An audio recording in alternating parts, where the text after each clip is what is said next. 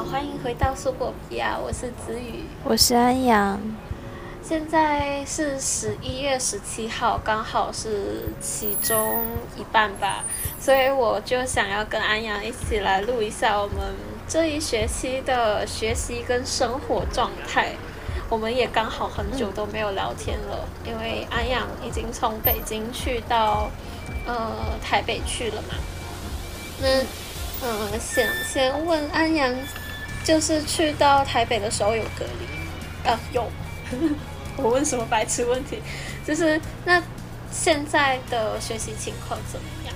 现在嘛，因为其实说期中的话完全没有感觉。我觉得上了研究所之后，可能因为老师会每周单元上不同的内容，然后就是读文章，定期做自己的那个报告，然后期末再交一个大报告这样子。嗯，所以感觉就。时间安排可能就是按周来划分，就不会说像大学的时候啊，期中可能要考试啊，或者是有个什么事情，所以，所以至于说期中的时候，忽然有一种恍若隔世的感觉。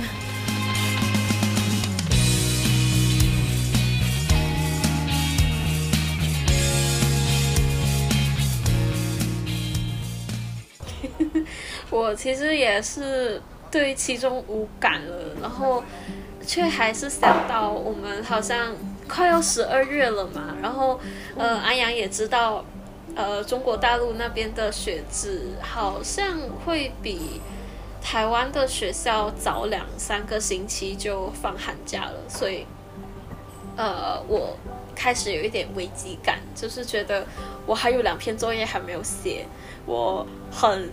很慌张，然后有点焦虑，甚至就是不在那个状态内，所以就想，我们不如就聊一聊，看我能不能够把自己写作业的兴致提起来。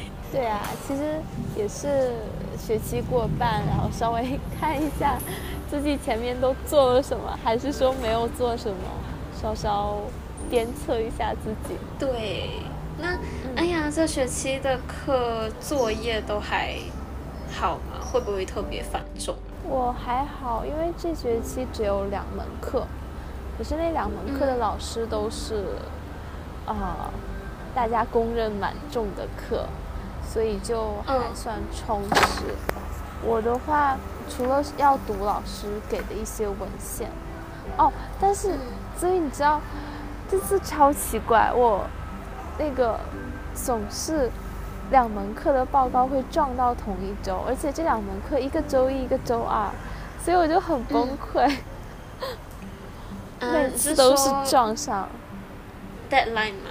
哦，不是，是，哦，我们随堂的那种报告，然后因为是随机分配，可是它就恰好会撞到一起，然后就想，那不是很好吗？运气不好，这样的话你就不会，你不会为任何一门焦虑，你就会。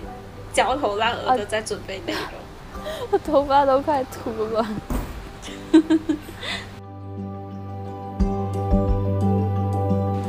哎，我这边突然下大雨。嗯，我换个位置，我这边太多蚂蚁。在不是有人在旁边做东西，好像要抽水井还是要怎样？啊，它声音会影响到。那到底是一个怎么样的地方啊？操场？啊，不是，是那种。一个公共空间，就是有木桌子，然后一个，等下拍给子宇，就是有有栈道、木桌子、树。啊，我的学习计划，对，然后课业的部分就是这样子。另外，我剩下的时间可能都在学日语，然后，嗯，我是有试了各种方式，比如说。呃，上网课呀，然后或者是就是上网课用那种呃大家都会选的教材，比如说大家的日语，或者是新标日，然后什么的。但是后来觉得我可能不是很适合那样子上课，因为他一上来就把那些语法呀什么全都灌给你。可是我对日语，我觉得缺乏一个最初的那种概念，所以后来又试了很多方法，我就选了那个多邻国，就蛮有名的嘛。然后我用那个去上，我就觉得还不错。它是是你去选那个单词，然后造句，然后他每次去说出那个句子的时候，我会再跟着念一下。然后我觉得就是有让我对日语更熟悉的那种感觉，而且它是闯关的形式，就是像就会觉得像在做游戏一样，而且就真的是，其实有我看有人说不喜欢，是因为它太繁琐，就是每次都不停的要你做很接近的题，可是我这个反而是我喜欢的部分，因为其实它就是通过你。不断的做那些题，然后变换方式去做那些题，然后达到一个熟悉的过程。其实这样子就省掉你背诵的时间了，我还蛮喜欢的。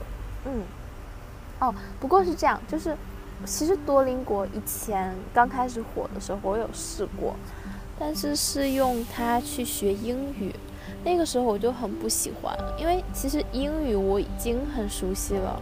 但是如果我想再练做题技巧，或者是再练语法口语，那我可能是有可以有针对性的训练。那多邻国就是真的会觉得很繁琐。可是日语的话，我是刚开始接接触一门语言，会觉得它会给我提供一个很好空间。对，所以我觉得就还是要看自己的学习阶段在哪一部分。我我学语言的方式好像都是。看戏，对，就是周围朋友都说什么啊，你追追综艺就可以啦，或者你找个日本明星追。哦，我真的不行。我我最近无意间就差不多会了一些很奇怪的泰语的单词。嗯嗯，都是透过追剧跟嗯不算追星吧，就是一直在看同样的那几个演员的 IG 什么的。啊，那。倒不错，我觉得那种环境是更好的，对，就是语言学习环境。是啊，我妹妹是用这样的方式学了很多的不一样地区的英语的口音。哎，那子宇呢？这半学期怎么样？这半学期，呵呵，哦哦。我这学期只修了三门课，然后每一门课的那个作业其实，呃，也不算很重，因为老师虽然是严厉的，然后呃也上课很紧凑，但是对于作业方面，我感觉老师们好像都没有很高的那个，就是很严谨的要求，然后我就呃在前。两三个星期，用三个星期的时间写完了。哎，哦，三篇作业，然后我现在还剩下两篇期末的论文。我现在正在呃看这一篇论文里面要看的一些电影。然后实际上我真的，因为我每一周都要跟我的导师报备我每两周的学习情况是什么嘛，然后。我这三个学期以来，一直都会跟老师说我修了哪一些课啊，然后我每一周看了哪一些电影，为什么我要看那些电影啊？我这学期刚好也有修我导师的一门课，是我去年因为一门公共课冲堂，所以修不了的。我就呃跟我我其实很就感觉很虚，很很很虚心。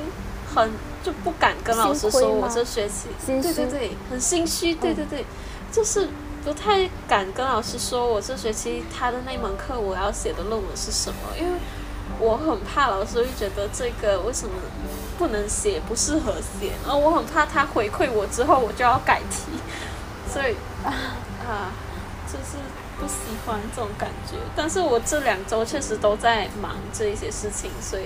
又不好跟不跟他说，所以我这两周其实都在要做不做，然后就是做的很很虚的那一种心态，在就在那个边缘徘徊。但我是打算啊，我我觉得老师应该不会回应的吧，就就这么做了。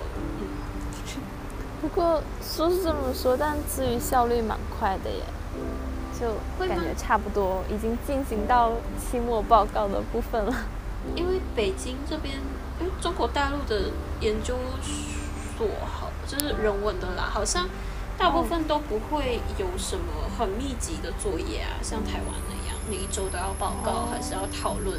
我们基本上就是听老师讲课，也有一些老师会让我们报告，可是也不是每一周都要去做功课。然后老师甚至他问了啊，我我这周给大家列了那个文章，大家有没有去看啊？然后全整个课室的人好像都摇头，我看不到了。那老师就说：“哎，这样很不行哎，就是 就是那种很慈祥老人的那一种。哎，你们这样的话，我们怎么讨论呢？我就觉得很可爱，跟那个台湾跟呃可能欧美的那一种学习模式确实不太一样吧。就我们不会要求每周都有作业，有一些老师就算说了要讨论，我看了老师也都我一直。”找不到机会开口，所以好像也也没什么差别。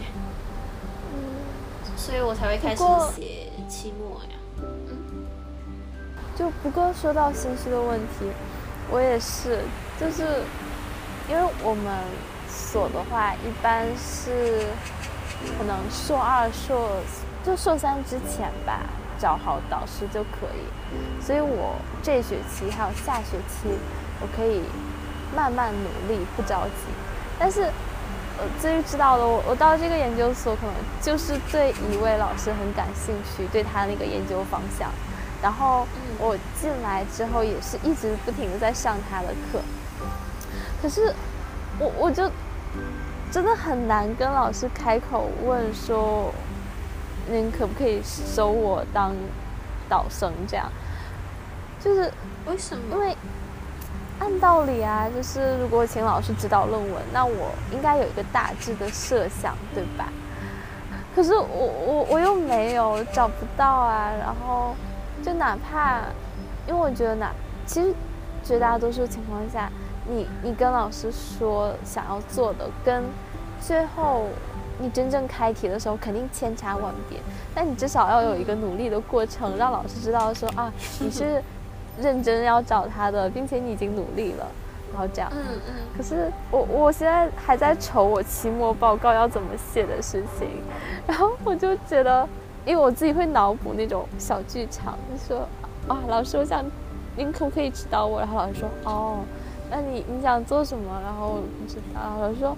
哦，那你你期末报告的题目选好了吗？我说没有，然后老师说你期末报告的题目都没有选好，你跑来找我指导论文，你想什么呢？然后没有，这是我的脑内小剧场，所以就每次我我看到那位老师的时候，我就就又很想跟他说，然后又生生的把已经都快拖出嘴边的话又咽回去，就每次都这种欲言又止的状态。我已经半个学期了，就是这样子。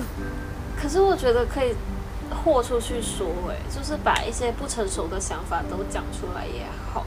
因为怎么讲呢？找导师他其实只是一个过程，然后大可不需要去想说要有一个很很全面的那个论文计划去跟老师说。你可以只有一点点想法。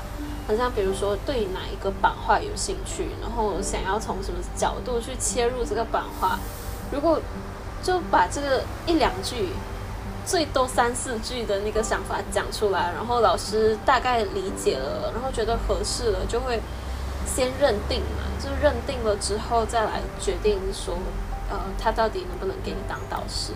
他我觉得他倒也不会去说什么期末的事情啊，因为。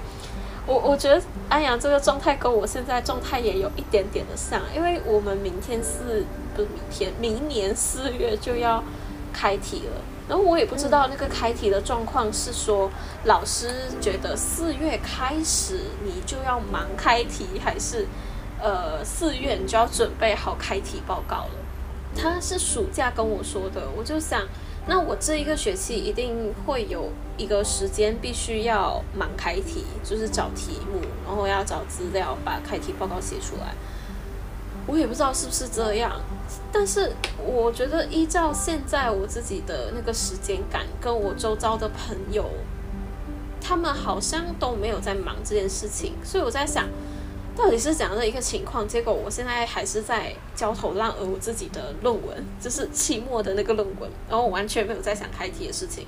开题的话，我只给老师大概三四句话吧，我跟他说我大概想做明星研究，然后可能想做类型电影。就跟我入学的时候教的那个个人陈述有一点点的像，但是其实已经不是那个题目了啦。就想说，呃，跟老师就说一下，我其实对开题是有一定的想法的，只是我现在还没有进度而已。然后期末论文的话，我我现在就是游走在这样的边缘，我在想，我是不是就应该要把我的论文标题跟那个大纲写出来了，就是。那个学位论文的，但是事实上，我现在连最后两篇期末论文都还没写完，我就一直觉得我应该先忙完期末，我再来想那个学位论文的事情，也很纠结。这就是硕二的整个心理状态吗？真的。不过说回来，就是其实跟自愈蛮好聊的，因为都是。文科相关的嘛，然后我是到这学期才有比较进入状态，就是不是一味的接收呃老师给什么，或者是我看了一篇文章，文章讲了什么，而是去思考他们怎么去做研究，就会觉得一般来说，他们都是通过一个案例，就是表层是分析案例。然后深层是说它反映了一个怎么样的趋势，就是那个时代也好，一个记忆风格也好的一个事情。嗯，就觉得这样才是一个比较有厚度的研究嘛。可是就相当是从一个现象级的单个的那种例子去切入整个时代、整个领域的脉络嘛。对，但又觉得如果。因为要想开题的事情，就真的会去思考。因为刚刚我们说的是逆向接收一篇论文的时候去剖析，可是我顺向思考怎么下手的时候，我会觉得很难。因为嗯，一定是我先对我先找了材料，可是我我初步研，甚至都不是初步，是我深入研究之后，我再觉得它有可挖的东西，然后我再去找材料。然后才慢慢把那个时代印象编织出来。哦，就是这，我觉得其实可能学历史，因为至于也是电影史什么的嘛，觉得有一点就是，如果你的文章能够处理到很好，就是很用一种研究方法，或者用一种最近流行的视角，好了，能够很还原那个历史。可是你你读的人，他会觉得说啊，对啊，那就是因为他本来就是这样。可是你在做的时候，你会知道说不是的，你当时只能看到那个案例，是你去把它努力还原出来的一个历史样貌。嗯，就对，这也跟我们现在就是人文学科去处理一些历史问题的那种。方法就主流的那种方式有关啦，因为我们现在都没有那一种呃绝对的历史了嘛。每个人好像从每个不同的领域去切入一个大历史的那个领域里面去处理历史的事情，就每个人呈现出来的那个历史是很多条线的，它是很多的支线，然后被并拢到一个我们觉得是绝对的。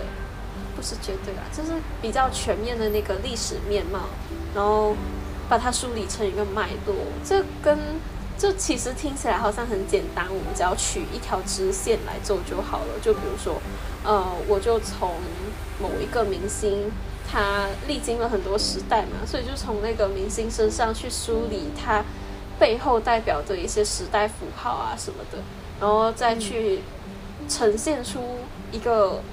有历史观的一个呃论文，但是呃，就真的过程，我我可以理解安阳讲的那个，就是对，我们可以去理解别人怎么去做出这样的研究，然后也知道哦，他的这些文献都是从哪里搜来的。但是当我们自己要着手去搜的时候，就觉得怎么搜都搜不够。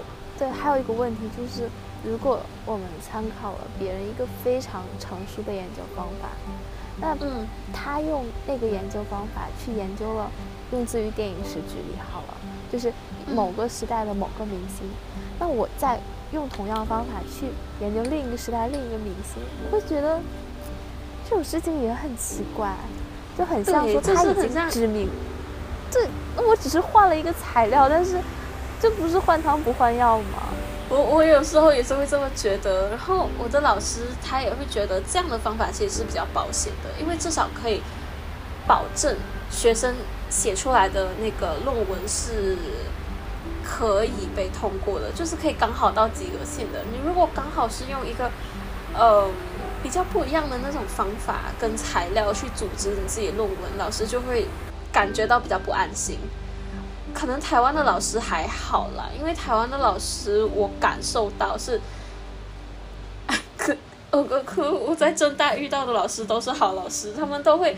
呃，比较松的去让学生自己去探索他们自己的研究方法，然后尽量的在材料方面去辅助，然后在观点上面去交流。我现在在人大的话，刚好吧，我觉得老师们其实都有比较理想的那种研究的方法，可能也是他们普遍都觉得。大陆的研究生，尤其是硕士研究生，都还没有那个足够的视野去处理一个很就是很好的去处理一个课题。这这学期我上了某一门课，老师一直都有提到，他是觉得说，呃，大陆很多学生理论什么都很扎实，但是都是填鸭式的去接受。一旦到了要他们比较主观的去接受，还有。去理解一些课题的时候，他们又会开始陷入那种比较机械的状态里面，所以干脆就给他们一个标准，就是说啊，那你们就是怎么样研究其实是比较好的，然后一直不断的在课堂间给学生一些有点像是范例的那种文章，去说啊，你看这一篇怎么分析怎么好，但是老师在分析。那些文章之外，又会说，真的很希望就是学生可以，呃，有自己的那个看法，可以去处理，就很矛盾。我觉得，我我不懂怎么说。总体来讲，我在人大电影学遇到的老师，其实他们都很有那种学院派的感觉，就是可以感受到他们就是在学校里面，然后在一个很浓郁的学术氛围去。呃，研究去讨论一些关于电影的课题，但是到学生这边的时候，他们一方面有很大的期许，但是另外一方面又很怕给学生足够的那个自由空间的时候，学生会不认真的对待他们的课业，就是可能会跑偏啊，然后会脱离学术的那一种写作范围啊。所以，我我在那中间，其实有时候会觉得很矛盾。我我每次听课的时候，都有很多小剧场，就是，呃，我有老师，他们就是，比如说 A 老师，他说，呃，有一段时间，中国大陆对于王德威先生跟李欧凡先生他们的那一种研究方式跟论述方式特别的欣赏，因为。呃，像那个王德威先生，他的论述方式就是比较散一点嘛，他没有那一种很严谨的、端端正正的风格，他都是也会去结合一些他的田野调查的经验去写，然后也是一个很严谨的学术论文啊，就是是一个有学术价值的文章。那嗯，老师们都蛮欣赏这样子的一种。比较发散的写作方式，但是他又很害怕这一种主体性很强的一种写作方式，如果交给学生的话，学生就会没有办法掌握这样子的一个自由空间，然后开始乱写。我有时候就觉得我要去切入一个课题，我不能说我拿捏的很好，就是在抒情跟学术的那个严谨方面，我可以做得很好很好，就只是觉得说这是一种尝试。为什么老师好像他们也会很害怕学生开始尝试这样的东西？不知道安雅有没有这样子的困扰？反正我我偶尔是会很困扰，就觉得说，呃，一方面他们都很欣赏。像王德威先生跟李欧凡先生那样子的一种论述方式，但是，呃，但是到了一些方面，他们又会开始很端端正正，然后感觉就要在那个系统、那个框架里面去做叙事。我，对我其实蛮能理解老师的，就是。因为一方面什么那种行文风格随心所欲不逾矩，肯定大家都希望追求，但是它毕竟是说是一种上限。那课堂教学，我觉得还是通过一个标准化，至少让所有人能够达到六十分，它能确保一个下限的质量嘛？那之后的提升是个人领域或者个人风格的事情。我觉得思雨讲的这一点蛮重要的，嗯嗯，做一个研究是什么，跟这篇文章怎样呈现，这两点都很重要。对，就是因为其实我很能够理解老师的顾虑，因为对于如果我就是那一种真的。懒到底的一个学生，然后完全都不想去做论证，我就完完全全用我自己的主观经验去编织我的论文。这样的话，我那一整篇论文就没有那个学术规范，然后会很多注意不到的、很多明显有毛病的东西出现了。老师其实他就是要去保证每个学生都不要滥用老师欣赏的那一种自由创作的空间，但是。就就是自由创作的同时，你都你还是要去遵守学术的规范，因为我们现在就是在研究所嘛。就我能够理解这个顾虑，所以我才说我完全能够理解老师还有那个学习的氛围。但是有时候我自己比较情绪化的去理解这两个信息的时候，对我来讲是一种很痛苦的事情。嗯，对我我这就是会觉得。好好好烦哦！就是有时候会就是觉得很矛盾。我想老师也是，就是让子宇了解到，但是自己把控。然后，对，就是只是就这个话题延伸。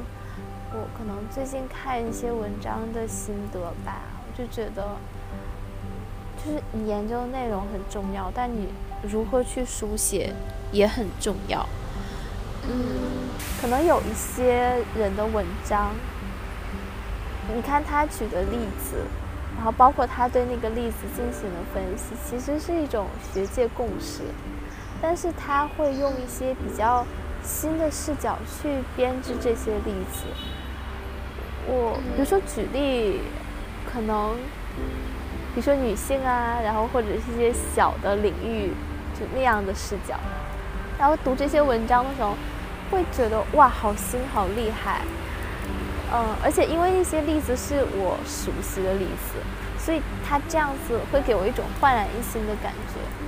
可是事后又会想说，因为其实每一种视角的流行，它迭代的速度很快。那比如说我再过二十年，我我这个视角已经不流行，或者它从一个小众。已经经过这些学者努力，变成了一种大众共识。那之后这篇文章的价值是什么？就是我我就还那个时候又会反过来觉得那些在做基础研究的学者还是真的很厉害。就是他他的那个研究观点过时了之后，他研究那个最底层还是非常。有用，可以再帮助到别人的。嗯，但是我觉得能做到一点优秀，就，对对对，就非常厉害。我最近在看那个《生活大爆炸》的那个美剧，然后里面不是有一个角色，他是一直都在实验一些物理的实验的那一个，这是其中一个主角。呃，他一直都去。验证别人的论文里面提出来的一些理论有没有呃真的实际的那个效果的。然后他的母亲就说：“哦，为什么你不是，就是你没有原创的一些研究？”我就想，其实，嗯，对于一些，就我觉得学者，不管是在理科或者人文科都好，我们刚刚讲到了一些，像安阳提到的那个他的一些疑问嘛，像是。呃，如果有一些人他已经他他的原创研究是提出了一提供了一种研究方法一种视角，然后后来很多人都去复制那样的方式，可是都是用不一样的内容物去填充它，然后去用同样的一个程式去解构或者是解答了一些疑惑，那我觉得其实。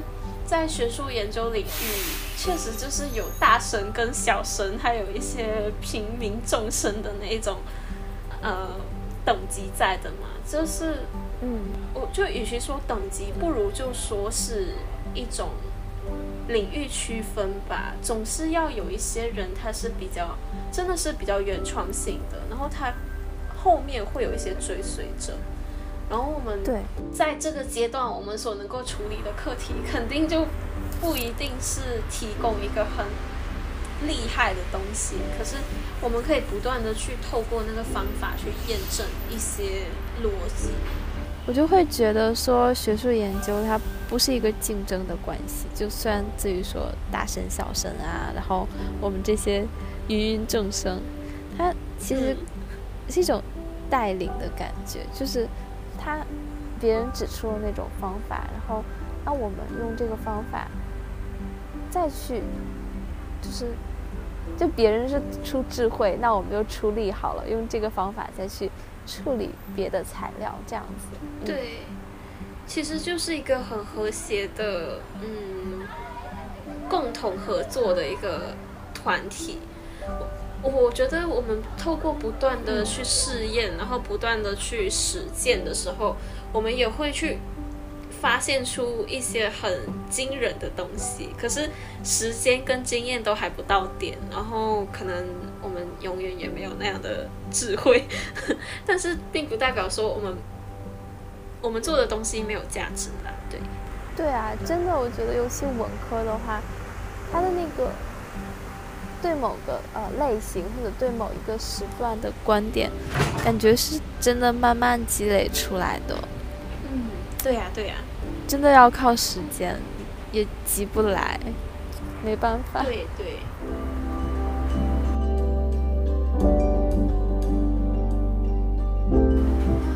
哎，那我想再问安阳一个问题，就是这学期的作业有没有什么让你觉得很有趣的一些课题？你有什么想法了？哦，对于你的期末作业吗？对。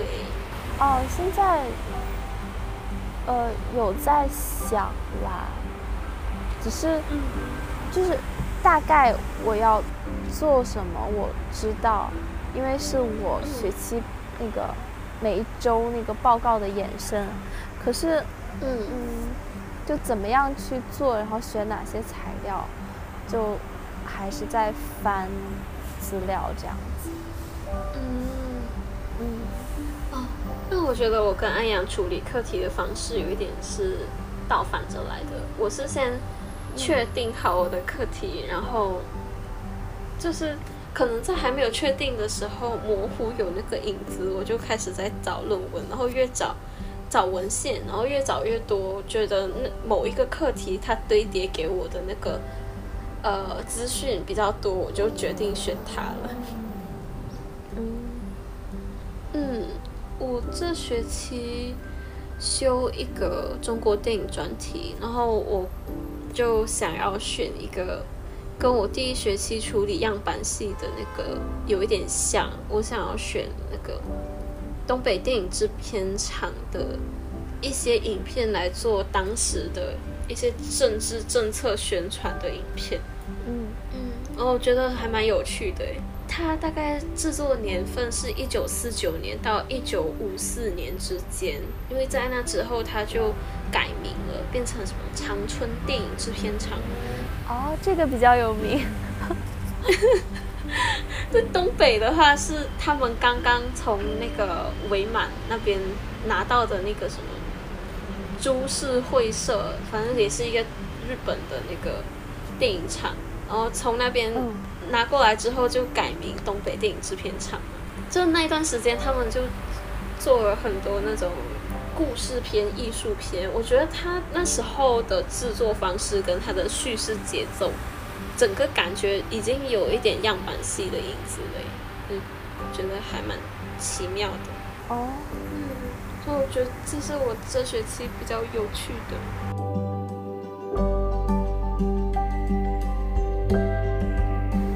嗯，但是我这学期做了很多关于台湾文化的一些课题，我觉得还蛮有趣的。我想我们之后如果有时间。也可以再做很像我们暑假做的那样的计划啊，啊，或者是结合电影做那种专题式的聊天也可以。嗯，对呀。嗯，安阳果然还是很害怕座谈，对不对？主要有的时候是要有互动，可是，嗯，可能我们现在目前的人数又很难达到那种状态。嗯，对呀，对呀。所以说我们现在是很佛的，在让它随缘发展。嗯，那我们这一期期中的聊天就先在这边告一段落。安阳有什么要说的吗？好，那我们下期再见，拜拜。这样很仓促，好吧，那我们下期再见，拜拜。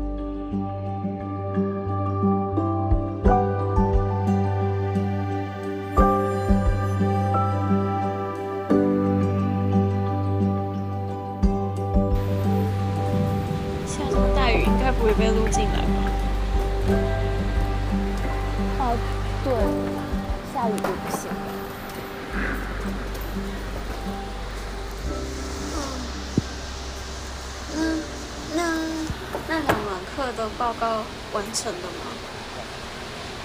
嗯？嗯啊，没有完成。我 我做，哎，等一下，我再换个位置。看一下啊，现在又好了。喂，子宇，我把 WiFi 连上了，有什么？怎么样？嗯。效果可以可以，好一点好一点。好，好。嗯。嗯。就。突然很那个想见你的那个 感觉，就是时空错乱的无力感，卡卡卡。对啊，对对对，因为我在想是不是安阳那边停了，然后我要开始讲话，可是好像又不是，因为我在讲的时候，你那边又开始响起一点声音，中间这一大段都去掉，然后接上那个你你说完话音落掉之后，嗯好。